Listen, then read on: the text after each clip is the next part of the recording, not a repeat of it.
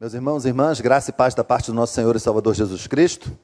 Diga para a pessoa do seu lado assim: o Senhor continuará falando ao seu coração. Diga aí, me ajuda aí, ao seu coração. O Senhor vai continuar falando ao seu coração. Você crê nisso? Você recebe essa palavra? Amém? Minha oração é que isso aconteça mesmo, a fim de que todos nós possamos sair daqui diferente da maneira como entramos. Eu não sei se você participou do Summit. Quantos aqui participaram do Summit desse ano? Estiveram aqui todos os dias, inclusive no domingo passado, no domingo que encerrou o Summit. Amém. Alguns irmãos. Nem todos, infelizmente. Uh, eu faço um apelo a você. Ano que vem serão 10 anos de Summit aqui na nossa igreja. Reserve esses dias. O que Deus fez neste lugar, nesses dias de Summit, foi algo uh, imponderável. E todos aqueles que participaram talvez concordem comigo, que nós tivemos aqui, segundo o nosso pastor trouxe no último domingo, uma visitação especial do Espírito Santo de Deus. O Senhor falou poderosamente aqui. Uma das palavras que eu vi naquele encontro que mexeu comigo, e eu fiquei assim pensando, por que essa palavra e por que me incomodou tanto? Um daqueles mensageiros disse: a razão do Brasil estar do jeito que está é que a luz não está fazendo a sua parte. A razão porque o Brasil está do jeito que está é porque a luz não está fazendo a sua parte. Porque quando a luz brilha, não há escuridão. Amém, gente? Porque quando a luz brilha, não há escuridão. E nós não recebemos unção da parte de Deus para guardá-la. Nós não recebemos unção da parte de Deus para não fazermos nada. Pensando nisso, eu, eu fiquei buscando na Bíblia algumas experiências de homens e mulheres de Deus que foram, de uma maneira poderosa, usado por Deus, e cheguei ao livro de Atos dos Apóstolos. E tentei ler o livro de Atos dos Apóstolos, incentivado aqui pela palavra do pastor Jeremias, de uma tacada só. Ele desafiou: olha, esse negócio de ler a Bíblia em capítulo, isso é invenção. Lê a Bíblia de uma tacada só, pega um livro e lê ele inteiro. Eu falei: eita, tá aí, tá aí um desafio. E eu tentei fazer isso com o livro de Atos. Parei pertinho do final, mas parei perto de uma das melhores histórias, que é a história do apóstolo Paulo sendo acusado de coisas que ele não havia feito e parou na frente de diversas autoridades e defendeu a sua fé, defendeu a fé cristã com a autoridade que Deus havia lhe dado. Chegou um momento que o Senhor falou: Olha, eu vou estar do teu lado. Olha que palavra de Deus para ele. E assim aconteceu. E o livro de Atos, ele é esse livro em que revela que pessoas exatamente como eu e você podem ser, podemos ser usados de maneira sobrenatural pelo Senhor. E se há uma coisa que o mundo de hoje precisa, se há uma coisa que o Brasil de hoje precisa, que o Rio de Janeiro precisa, é que pessoas sejam usadas pelo poder extraordinário do Senhor. Amém, gente? Para que nós sejamos capazes de compartilhar as maravilhas de Deus. Para que sejamos capazes de compartilhar a presença redentora e remidora do nosso Senhor e Salvador Jesus Cristo, para que sejamos capazes de compartilhar a obra do seu Espírito Santo. Mas nada disso vai acontecer se nós não formos capazes de pegar o que já temos recebido do Senhor e levarmos adiante. Nós vamos ler alguns textos da palavra de Deus, todos eles no livro de Atos, logo no comecinho ia pedir para projetar. O primeiro deles está em Atos capítulo 1, verso 8. Diz aí como está projetado.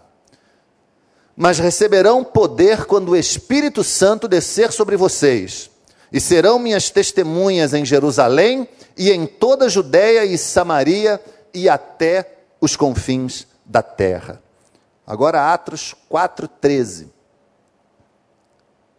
Então eles, vendo a ousadia de Pedro e João, e informados de que eram homens sem letras e indoutos, maravilharam-se e reconheceram que eles haviam estado com Jesus. Agora, Atos 4, 29.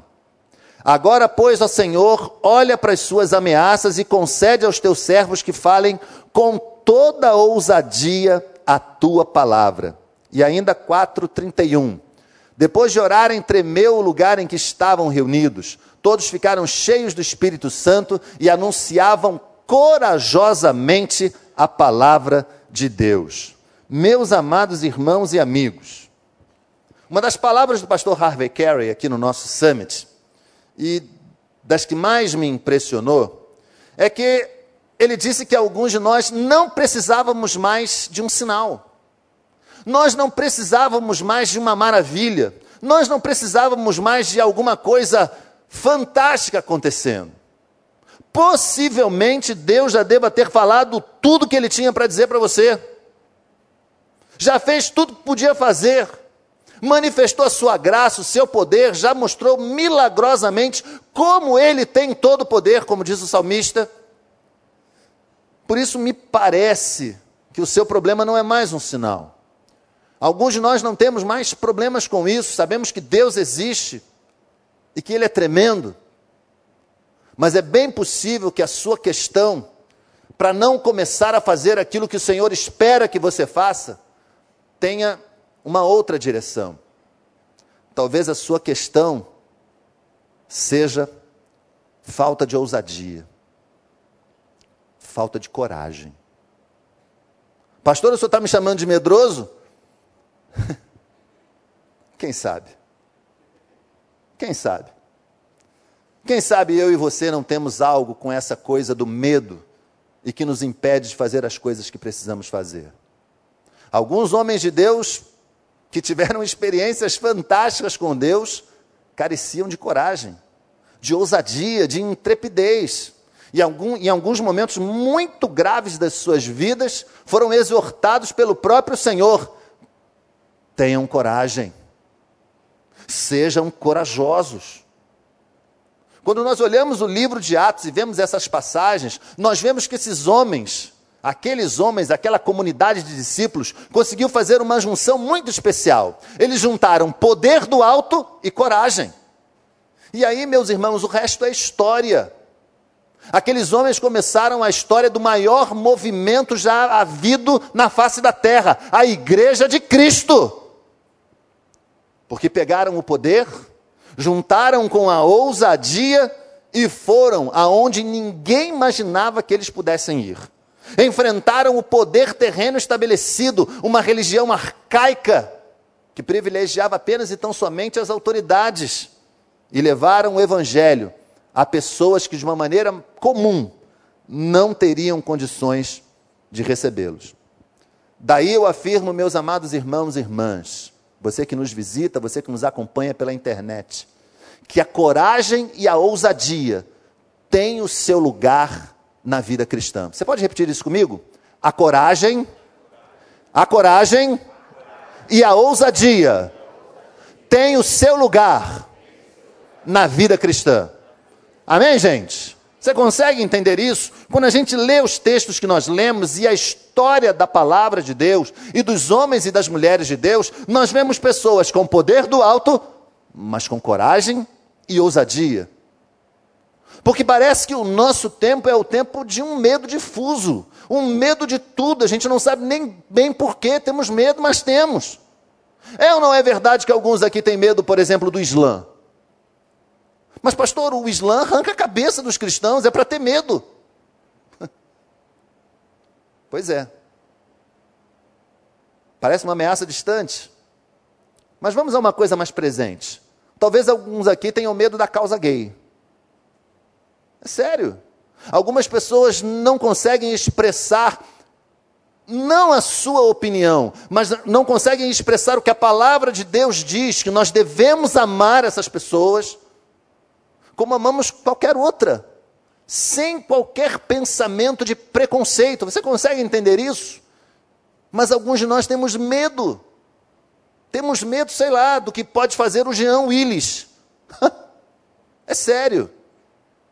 E é um medo tão estranho que às vezes nos incapacita.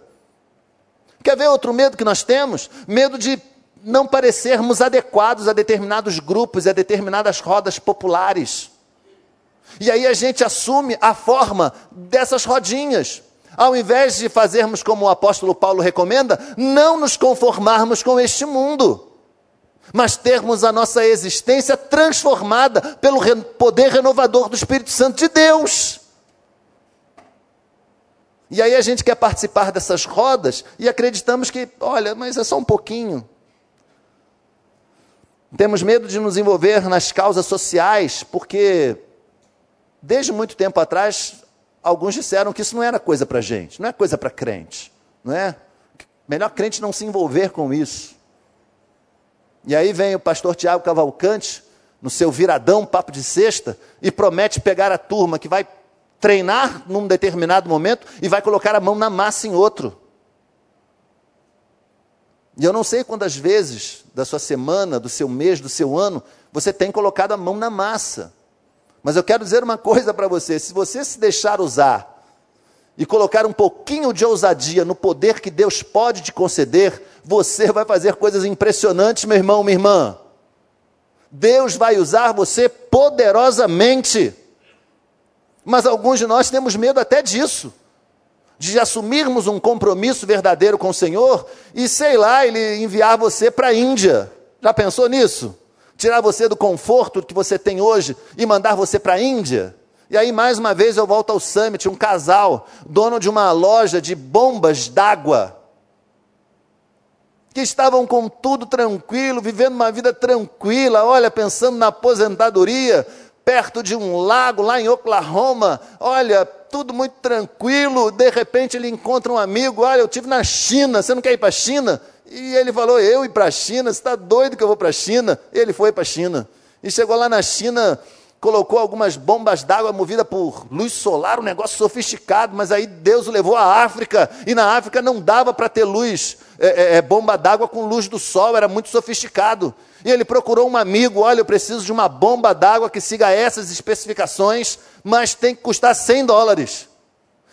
Deus tocou a mente do homem, ele foi buscar num desenho de Da de 1490 e alguma coisa, num outro processo de 1500 e alguma coisa, e ele fez uma bomba d'água de 20 dólares.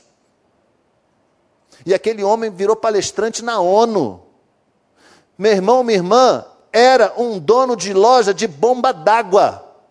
Eu não sei qual é o seu negócio, mas Deus pode usar isso para fazer a diferença. Você recebe essa palavra? Amém, gente? Deus pode sim. Agora, você tem que acreditar, você tem que ser corajoso, você tem que ser ousado. E às vezes o medo ele é uma tragédia sob diversos aspectos. Ele tem uma função biológica, não é? de nos botar alerta. O medo gera isso, não é? Se você estiver indo para casa, né? Você mora aqui no recreio, de repente chegar na sua rua, você vê um leão de verdade. Você não vai ficar ali, né? Ô leão, vem cá, leão. Você não vai fazer isso. Você vai ficar com medo, faz sentido. Faz todo sentido. Mas às vezes o medo incapacita a gente. E a gente não consegue fazer as coisas mais básicas. Ah, meu irmão, medo é terrível. E ao invés de colocar você em estado de alerta, ele te deixa paralisado, terrivelmente paralisado. Josué foi uma dessas pessoas. Quando foi chamado para substituir Moisés, eu imagino que deve ter passado no coração dele. Olha, deve ter ficado em crise, substituir aquele que é o maior dos líderes para as religiões monoteístas do mundo. Olha que coisa impressionante. E foi lá Josué substituir Moisés. Mas Deus precisou dizer para ele, lê o capítulo 1 de Josué, do livro de Josué. Deus precisou dizer para ele várias vezes, num curto pedaço de, de tempo: ser forte e corajoso. Tão somente ser forte e corajoso. Rapaz, vai lá, eu te mandei, ser forte e corajoso. Olha, não duvida, ser forte e corajoso. No bom e velho português, eu acho que Josué estava morrendo de medo. Mas se queremos ser o que o Senhor quer que nós sejamos, é preciso de ousadia, gente. É preciso de coragem. Coragem e ousadia têm o seu lugar na vida cristã, na minha e na sua. E o poder e a ousadia e coragem estão de, mão da, estão de mãos dadas. Aqueles homens comuns, como eu disse, do livro de Atos dos Apóstolos, conseguiram fazer essa junção. E a partir do poder, saíram dali para ter ousadia para falar. A partir do poder, pegaram a sua ousadia e foram. A partir do poder, pegaram a sua ousadia e testemunharam, defenderam a fé cristã, mesmo com o sacrifício da própria vida. Pegaram o poder e, com ousadia, operaram maravilhas. Pegaram o poder e, com ousadia, quebraram grilhões que prendiam pessoas ao pecado que as conduziria ao inferno. Pegaram o poder e, com ousadia, tiveram palavras que ajudaram a reconstruir multidões. Pegaram o poder e, com ousadia, construíram um legado. A boa pergunta é: que legado você vai deixar? Legado de ousadia ou um legado de medo? Quando você olhar para trás e ver as oportunidades que o Senhor colocou diante de você, o que que vai sobrar daí? A certeza de ter feito o que poderia ter feito? Ou a frustração de não ter conseguido ir adiante? Meus amados irmãos, o poder de Deus, escuta bem o que eu vou dizer aqui para você. Ele é irresistível. E quando ele se encontra com a ousadia, o resultado dessa soma, dessa equação, é maravilha ao quadrado. Amém, gente? Portanto, eu não sei muito bem o que pode estar limitando você. Eu não sei muito bem o que pode ser que esteja deixando você ainda em dúvidas. Talvez você, como o pastor Harvey sinalizou, possa estar precisando de um sinal. Então, ousadamente eu digo a você: considera a meditação desta tarde um sinal de Deus para a sua vida. Pega esse poder dele que está à tua disposição, junta com a tua coragem e vai fazer alguma coisa. Eu não sei qual é o seu negócio, eu não sei qual é a sua habilidade, eu não sei a quantas pessoas você pode anunciar e compartilhar o Evangelho, mas nós não podemos deixar as coisas do jeito que estão. Nós não podemos acreditar que, poxa, nosso pastor fala tanto isso, que vai ser um político que vai dar jeito, porque não vai. Quem vai mexer com essa sociedade do jeito que ela está é o Senhor Jesus, gente. É o Senhor. E ele não vai usar anjos. Ele quer usar você. Quer usar a mim. Quer usar cada um de nós. Ser ousado, gente, é não parar onde as pessoas pararam. Eu confesso para os irmãos que eu queria ser mais ousado. Pastor Miquel, eu queria ser mais ousado. Eu não sei se a minha formação militar me colocou muitas vezes dentro de muitas regras, mas eu queria ser mais ousado. Eu queria poder fazer mais coisas e às vezes penso que faço muito pouco. Porque a ousadia, ela consegue experimentar aquilo que Deus quer na prática. Algumas pessoas são tão ousadas, eu dou exemplo, e a minha esposa está aqui, eu tenho falado dela do quanto Deus a usa numa, numa coisa que ela orou já há algum tempo. E ela fez uma oração sincera diante do Senhor: Senhor, me dá uma oportunidade de falar de Ti todo dia. E eu vou dizer uma coisa para vocês, meu irmão: a minha esposa é uma matraca de Deus é uma matraca, porque ela fala. Ela fala para o vendedor da loja, fala para o outro vendedor, fala para o vizinho, fala para a pessoa que ela não conhece. E parece que ela conhece há um tempão. Você conhece esse tipo de gente que conversa contigo, parece que te conhece a vida toda. Está ali. E ela usa isso e vai falar. E um dia eu entrei numa loja que é, não era Mundo Verde, não. Qual? Empório Verde uma loja de pozinho, de, enfim, de, de, de, de condimentos. Um monte de pó naqueles frascos transparentes. Né? Nunca vi tanto pozinho. Tem, e ela comprou Endro. Você conhece, dona de casa? Endro? Não, né? Tem uma, gente, galera que conhece aqui, mas conhece, ó. E ela fala um negócio com Endro que fica uma beleza. Qualquer coisa que ela coloca ainda, até no pudim fica bom. Mas aí ela chegou no caixa, nós chegamos no caixa para pagar. E, o, e, a caixa tinha sido alvo dessa, dessa falação da Rosana. E a moça olhou para ela com uma cara mais sincera do mundo e falou assim: Olha, querida, aquilo que você falou para mim da outra vez mudou a minha vida. Gente, olha isso. Olha que coisa. Eu, ela não me falou, não, eu vi. Né? Eu vi. O quanto Deus pode usar você naquilo que você é bom, naquilo que você é fera, naquilo que você é capaz. Mas é preciso talvez vencer o medo. Sei lá, talvez você não tenha feito ainda nenhuma vez, você tem algum receio. Pastor, será que vai dar certo? Eu não sei, mas tem que tentar. Eu e você, nós precisamos tentar. Porque ser ousado, gente, sabe o que, é? É, é, é perder essa ideia de que Deus cabe numa caixinha de fósforos. Porque Deus, na verdade, é um mega incêndio. Amém, gente?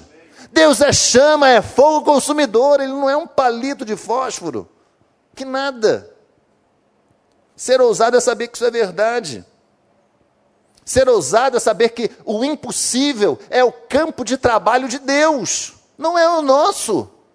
A gente olha o impossível e vê o impossível como algo inalcançável mesmo, como o nome diz. Mas Deus olha o impossível e ri do impossível. Sabe por quê? Porque Ele é Deus. Ele tem todo o poder. E Ele pode tornar o impossível em algo palpável, possível, sim. Eu, uma vez eu vi uma, uma história e assisti, na verdade, eu assisti ao vivo a pessoa falando num congresso de células lá em Águas de Lindóia. Aquele rapaz, acho que era indonésio, e naquela região há, há, muita perseguição a cristãos, grupos muçulmanos perseguindo cristãos, e, e a família dele toda convertida ao cristianismo. E eles estavam indo para um abrigo, para um lugar, para uma fortaleza, na verdade, construída lá para abrigar alguns cristãos, quando eles foram é, é, é, pegos pelo exército islâmico. E, e, a família dele conseguiu fugir, mas ele foi capturado. E ele estava naquele, num, num tipo de caminhão, que eu imagino como deva ser, ele, ele aberto atrás e bancos assim. E eles estavam sentados nesses bancos e os soldados vinham, subiam ali e iam matando um por um. Um por um. Algumas pessoas que estavam naquele caminhão ali não eram cristãs, eram tão somente de uma etnia diferente. Enfim. E aquele rapaz começou a orar e começou a pedir a Deus, e na sua oração ele disse: Senhor, seria tão bom se eu fosse invisível, se eles não me vissem aqui. E chegou a vez dele. Mas o soldado não pegou ele, pegou o cara que estava do lado dele. E ele falou: por que, que ele vai me deixar para o final? Ele quer me matar por último, e sabe, sem entender direito. E foi lá executado aquele rapaz e aquela pessoa, e veio o soldado, foi pegar o outro, ele agora sou eu, e pegou o outro. E ele começou a se tocar, peraí, mas será? Né, ele começou a lidar com o impossível. Mas isso seria impossível. Olha o campo onde Deus trabalha, gente. Olha o lugar onde Deus está confortável para agir. E veio e pegou o outro e não pegou ele. Ele falou: eles não estão me vendo. Sabe o que ele fez? Pulou daquele caminhão, pastor Miquéias, e saiu correndo. E fugiu. Vivinho da Silva, gente. Porque o poder de Deus agiu, aquele homem não foi visto pelos seus inimigos. Os mais antigos tinham uma oração, eu não sei o quanto você faz essa oração, Senhor, torna-me invisível aos meus inimigos. Lembram disso? Eu não sei o quanto você faz essa oração, mas que Deus responde, Ele responde. Amém, gente? Deus faz maravilhas. Agora, a gente precisa ser ousado e acreditar que isso é possível. Eu não sei se você conhece o nome ou se lembra do nome, Francesco Eschettino. Esse nome sugere alguma coisa para você? Lembra? A irmã sabe? É mesmo? Que bom, uma pessoa temos mais alguém aqui que lembra desse nome? Francesco Eschettino, mais uma pessoa lá atrás. Né? Para a maioria de nós, uma outra pessoa, para a maioria de nós, Francesco Eschettino é um nome italiano qualquer. Mas se você chegar lá na costa Isola del Giglio, na região da Toscana da Itália, a menção desse nome vai remeter as pessoas a algo impressionante que aconteceu. No dia 13 de janeiro de 2012, já tem esse tempo todo, um navio chamado, uma embarcação chamada, um transatlântico chamado Costa Concórdia, sofreu um acidente e naufragou. A embarcação tinha 4.219 pessoas, entre passageiros e funcionários, e 33 pessoas morreram. Mas, pastor, quem era o Francesco? Era o capitão do navio. Mas, pastor, por que a ênfase no nome dele? Fala logo. Tem gente, a gente é curioso, né? A ênfase no nome dele, meus irmãos e irmãs, é porque ele fugiu. Pastor Tiago, ele fugiu, ele abandonou o navio. Contou-se uma história de que, com a batida do casco nas pedras, ele teria sido arremessado para fora do navio. Essa história nunca se confirmou. Mas ainda assim, ele foi instado pelo pessoal da capitania dos portos a voltar para o navio para orientar a saída das mais de 4 mil pessoas que tinham no barco. Mas mesmo assim, ele não voltou. Porque ele estava morrendo de medo.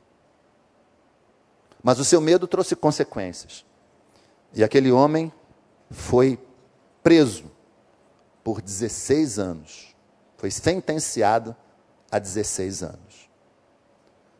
Eu contei essa história, gente, porque eu precisava dizer para você que todo medo gera tristes consequências todo medo gera tristes consequências. E nesse exato momento, agora, neste domingo, nesta tarde de domingo, talvez uma ou outra pessoa esteja indo para o inferno porque você está com medo.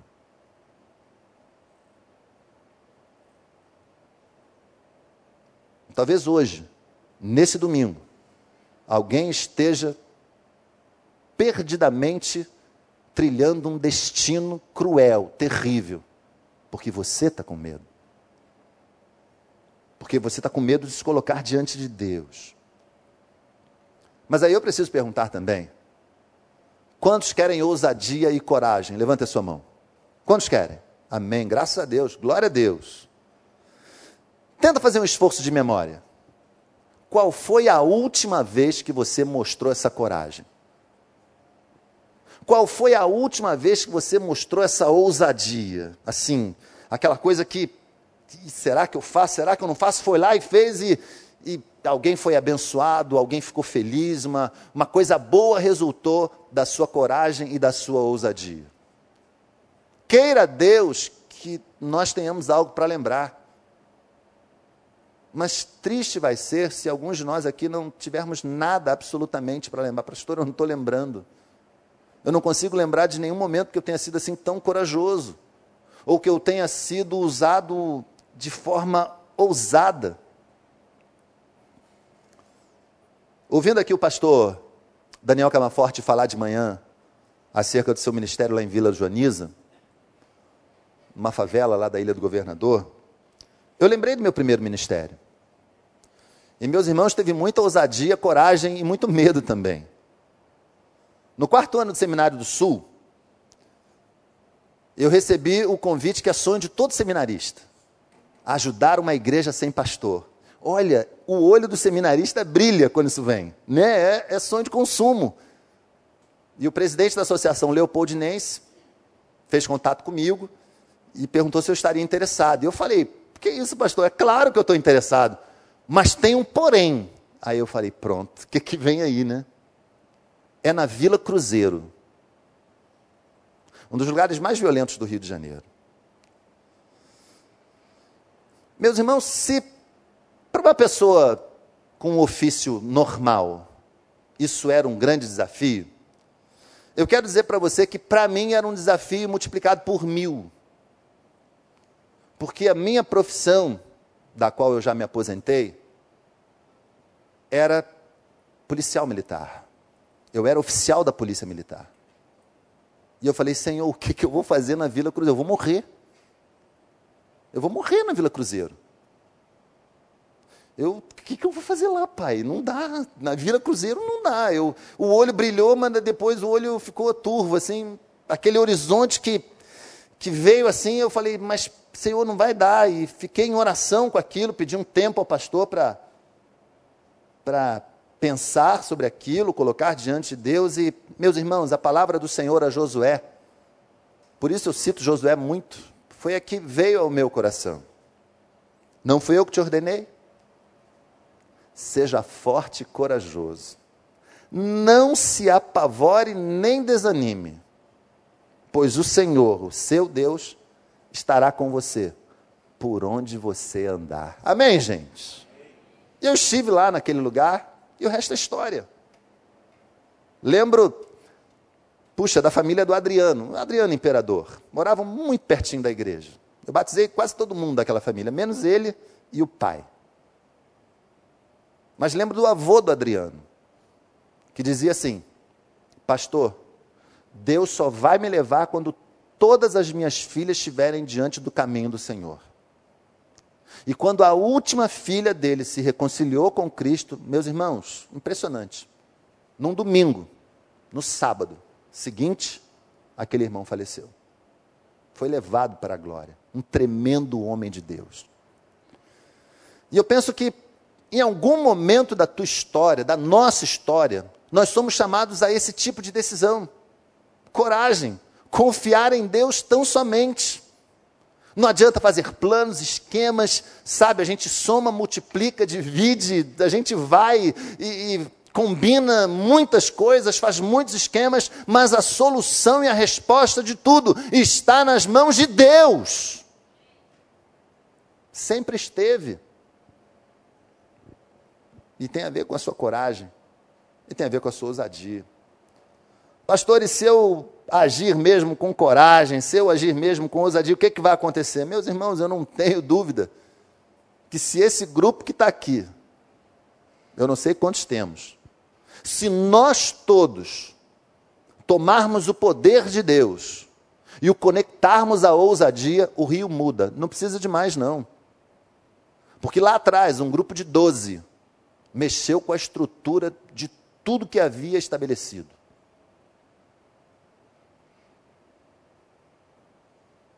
Se você se permitir ser usado por Deus ousadamente, corajosamente, esse lugar muda.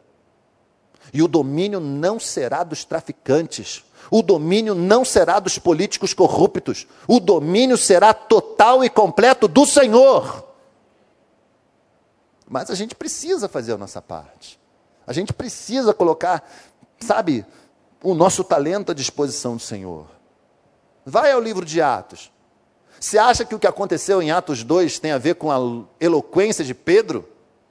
Você acha que porque Pedro falava muito bem, 3 mil se converteram, depois mais 5 mil? Não, gente. Foi porque ele acreditou que podia acontecer alguma coisa. Vai a multiplicação dos peixes, uma das passagens mais impressionantes da Bíblia. Não pelo poder do Senhor, porque isso a gente acabou se acostumando. Deus pode mesmo transformar cinco pães e dois peixes. Mas pela visão de possibilidade de André. Vê o que, vocês podem fazer. André pega cinco pães e dois peixes e dá para Jesus. Senhor, está aqui, ó. Agora é contigo. Perceberam? a visão da fé, a visão da possibilidade. Ousadia, gente, coragem. Já pensou se ele ficasse loucubrando? Ah, o Senhor vai me dar uma bronca. Tem 20 mil pessoas aqui, eu vou levar para ele cinco pães, dois peixes. Ele vai falar, tá maluco? Não! Foi a visão da fé que moveu aquele rapaz. E o que que te move? O medo? O medo de não dar certo? O medo de ficar estatelado lá e todo o teu esforço ter sido em vão?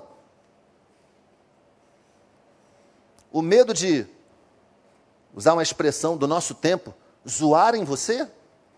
É isso que te impede? Está com medo de virar chacota? Está com medo de não dar certo?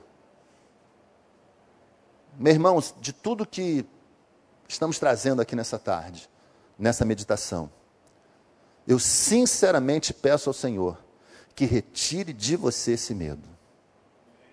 Retire de você esse receio. e te dê a ousadia santa que vem do Senhor, capaz de levar você a lugares que você não iria normalmente, capaz de fazer com que você faça coisas que normalmente você não faria, capaz de mexer com as estruturas da tua vida, porque a partir daí as pessoas serão transformadas, pessoas serão alcançadas. Eu não sei, imaginando aqui no nosso ambiente, no nosso meio, se 2.500 lugares serão suficientes. E aí a gente vai ter que partir para uma outra propriedade. Aí a gente vai ter que partir para um outro lugar e vai ter que, como dissemos de manhã, a gente vai ter que construir um ginásio, uma arena, um estádio para caber o povo de Deus. Você acredita nisso, amém? Eu, eu creio nisso, gente. O governo desse mundo não é da patifaria, não. O governo desse mundo é do Senhor. É do Senhor. E eu e você temos parte com isso. Nós, a igreja cristã, tem parte com isso. Então chega, chega, chega de ficarmos aonde estamos. É confortável? É muito bom. Estou vendo alguns irmãos, é, é, parece que está frio, não é? Aqui é muito confortável. Mas talvez a gente precise suar um pouquinho mais. Talvez a gente precise colocar um pouco mais a mão na massa. E com ousadia fazermos o que o Senhor quer que nós façamos. Deus em você é muito maior do que qualquer circunstância e qualquer situação. Mas eu penso sinceramente que isso ainda não é tudo. Pega esse Deus que está em você e leva adiante. Compartilha, leva para o seu trabalho, leva para a sua vizinhança. Pega esse Senhor que habita em você, mediante o Espírito Santo dele, e faz algo a respeito. Chega de ficar sentado, aqui é muito bom. Quando eu era adolescente, eu li um artigo numa revista da Mocidade, que dizia que crente não sofre de claustrofobia. E é verdade a gente fica bem aqui dentro. Está na hora da gente se sentir bem lá fora. O Rio de Janeiro não aguenta mais. O Brasil não aguenta mais. Sinceramente, nós também não aguentamos mais. Então tem a ver com aquilo que eu e você podemos fazer para a honra e glória do Senhor. Amém, gente? Pastor Miquel. Eu queria, de forma muito tranquila, que você pensasse nessa canção que nós vamos entoar agora. É uma canção conhecida. Eu tenho certeza que você já entoou esse cântico muitas vezes. Mas eu queria que agora você refletisse um pouquinho. Porque, no final das contas, ela soa como um desafio. Senhor, usa-me. Usa-me conforme a tua palavra. Faz com que eu seja bem mais do que tenho sido. Vamos lá.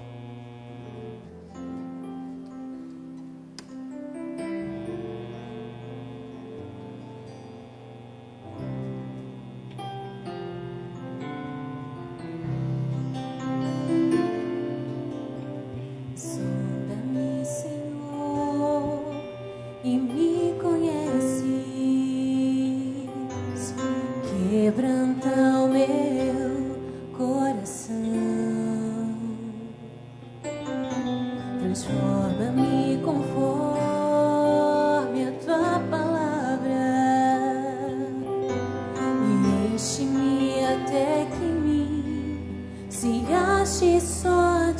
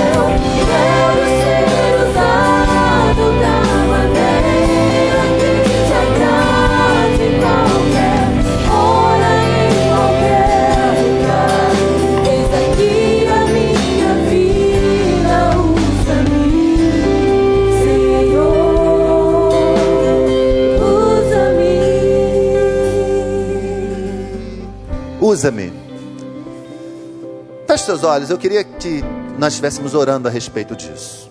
Você estivesse aí no seu momento com o Senhor, imaginando o quanto você pode ser usado. Talvez esteja passando pela sua mente tantos lugares, o seu trabalho, a sua casa, lá na sua família, pessoas queridas, amigos de infância. Enfim, tem a ver com você, com o compromisso que você pode assumir com o Senhor. Por isso eu quero orar nesse momento. Eu não vou chamar você para vir aqui à frente, não. Mas se você entende que pode ser usado pelo Senhor com ousadia, com coragem, aí do seu lugar, levante a sua mão e diga: Senhor, usa a minha vida, amém. Graças a Deus, graças a Deus, tantas pessoas, graças a Deus, louvado seja o seu nome. Pode abaixar, Deus abençoe, Deus abençoe, glória a Deus. Nós vamos orar. Deus de amor e Pai querido, acabamos de cantar, ó Deus, nessa melodia tão bem entoada, Senhor, que queremos ser usados por Ti.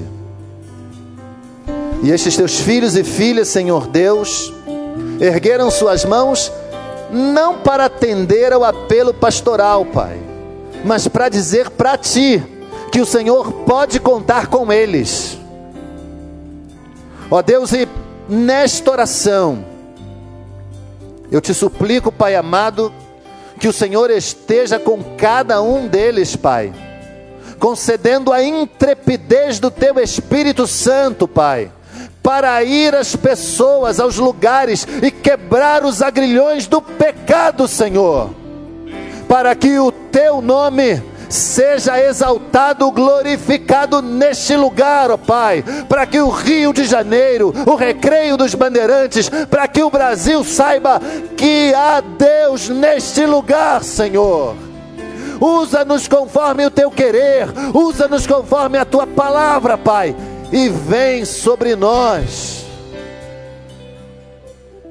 Ó Deus, que de uma forma inconfundível o teu Espírito encontre em cada coração aqui, ó Deus, um lugar perfeito para a tua ação.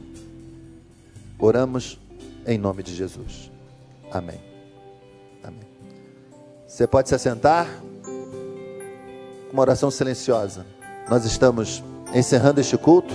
Que o Senhor Deus dê a você uma semana abençoada e na presença dEle. Amém, gente?